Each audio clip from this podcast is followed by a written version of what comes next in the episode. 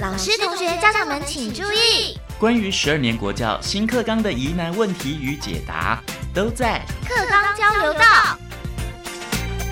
大家好，我是白天。为大家邀请到的是来自一手大学周兆明副校长周博士，您好。主持人好，还有各位听众，大家好。收音机旁边的同学们，如果有人跟白天一样哦，我的方向选错了哦，以前也不知道说自己要念职校或是高中，还是现在政府一直都有在推动长照二点零哦。那么你想要就读的是长期照护学系，可能就要参加一些像慈幼社啊啦，或是跟社会关怀很有关系的社团哦。这样备审资料看起来就会比较精彩哦。高三你才想要转换志向的话，不要跟白天一样这样子累积到错误的路呢。你的学习历程是不是就不会被参考采集呢？我们要请教副校长哦，就是嗯本来我如果是文组，我要转到理工组的，我这样以前的学习历程是不是就会被抹杀掉了呢？呃，其实不会。就我的看法来讲，就是如果高三才转换志向的话，嗯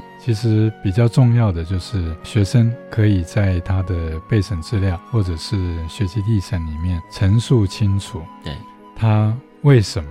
会转换志向，或是转换他的兴趣，比是如说修了哪些课，嗯，或是参加了哪一些社团，或是参加哪一些活动，嗯或，是参加哪一些志工服务，对，才让他有一个转念的这个想法。嗯如果这些可以说明的非常清楚，我觉得这种孩子也是非常棒，因为他已在高三的时候哼，嗯，可以很明确的知道他的兴趣性向嗯哼，是在哪里。是，那这个对于大学的个人申请来讲，这个是我们很希望看到的，因为我们就是希望收到兴趣性向跟特质嗯跟他报考学习是相吻合的学生。是副校长会不会有一种特例或是个案，还是说很多同学，比方说我们文组的人，他的这个就是数理都不太好啊，嗯哼像胡适先生呢，他数学就考零分嘛，对，嗯哼那白天也差不多那个程度了。 如果我们数学这么糟啊，还要想到这个一所大学去念，学校会觉得说你数理能力不好啊，那你可能报的科系是需要数理能力的，学校端就会跟你讲说，哦，你可能就是不适合数理方面的，你可能要选择文组的部分或是这个文法上嘛，其实不会，因为最主要的原因就是，其实大学现在课程也一直在调整。嗯就像我在念大学的时候，那个时候修的一些课，嗯。也不知道未来可以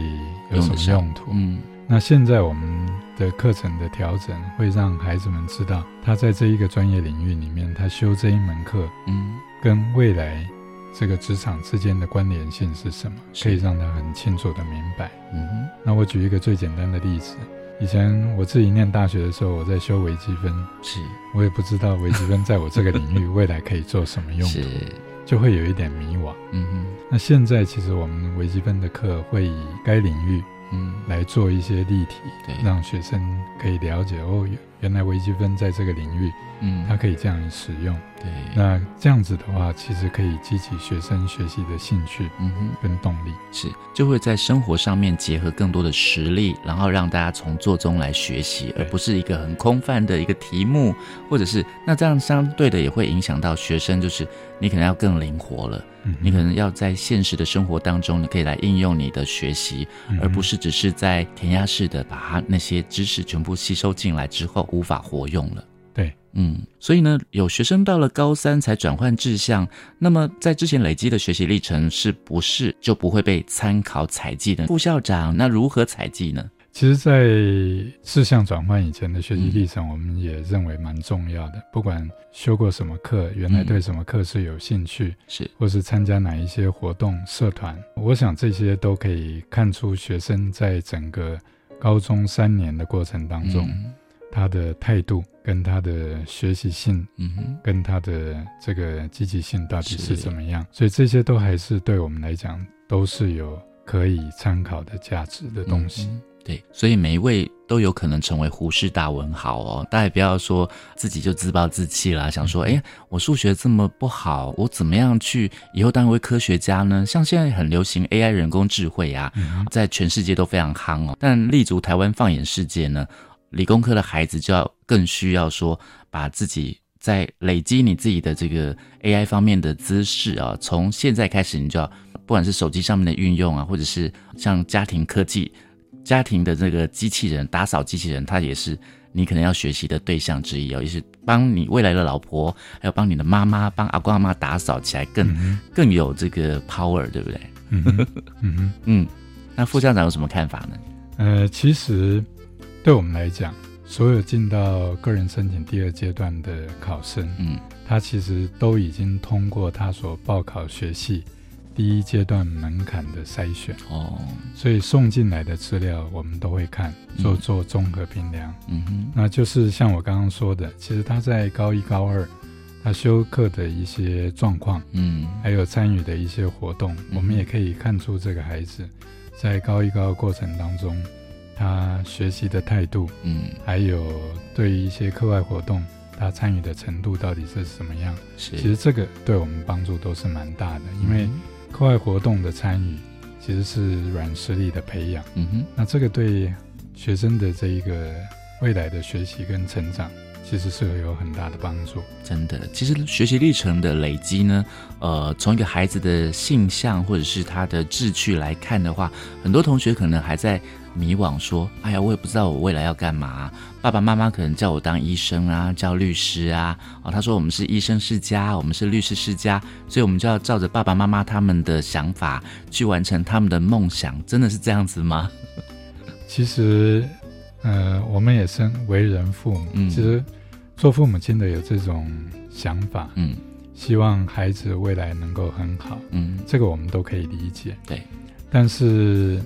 我还是希望父母亲能够多观察孩子，陪伴孩子，嗯，看看他们真正的兴趣性向是在哪里，对，让孩子们依照自己的性向兴趣嗯去做发展。嗯我想这个是比较重要的。真的，所以呢，其实我觉得哦，真的不要管孩子他的兴趣是什么，就是你先培养他阅读的能力嘛。其实现在孩子都对于阅读好像都越来越被动了哦。如果是真的他有自制力的孩子，他就会去想办法去吸收、去学习。那副校长你怎么看呢？就是喜欢阅读的孩子，对于他们不管是未来要转换呃他的志向，会不会有正面的帮助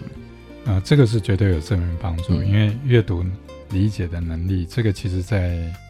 人的整个过程当中，嗯，一辈子的过程当中都非常非常的重要。真的，那再加上，呃，以今年进入高一的学生是使用新课纲，嗯新课纲强调是素养导向，嗯哼素养导向就是其实是要让孩子能够学习带着走的能力，嗯那也就是活学活用。对，那活学活用基本上对于相关事物的一些理解就非常非常的重要，嗯所以阅读理解在新课纲实施以后，应该对这个学生来说，高中生来说应该是更加的重要。嗯哼，没错。所以如果有学生到了高三才要转换志向，那么在之前累积的学习历程是不会说不参考采集啦，但是呢，您还是要就是呃去呃思索思考一下，就是你你你的未来到底要做什么啊、这个才是最重要的，就是你要有那个思考的能力，嗯明辨是非的能力，还有学习带着走的能力。对，好，那最后我们周副校长，你有什么要补充的吗？呃，其实也要鼓励所有的高中同学，那在高中三年就是好好的，呃，依照学校的这一个规划嗯来做课内跟课外的这个学习。那在报考大学的时候，呃，在个人申请的部分，就是能够很真实的把自己的人格特质、优点、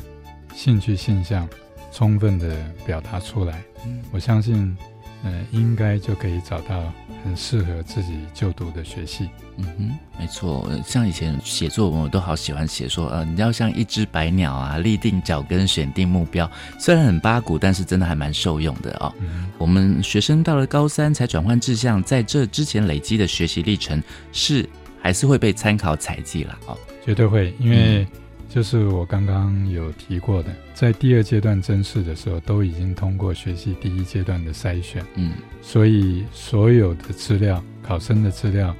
呃送到学系的时候，我们一定会做综合的评量。嗯哼，那非常谢谢我们一所大学的副校长周兆明博士跟我们的分享哦，谢谢您，谢谢主持人，谢谢各位听嗯众，谢谢，拜拜，拜拜。我是白天课纲交流道，下次再见喽。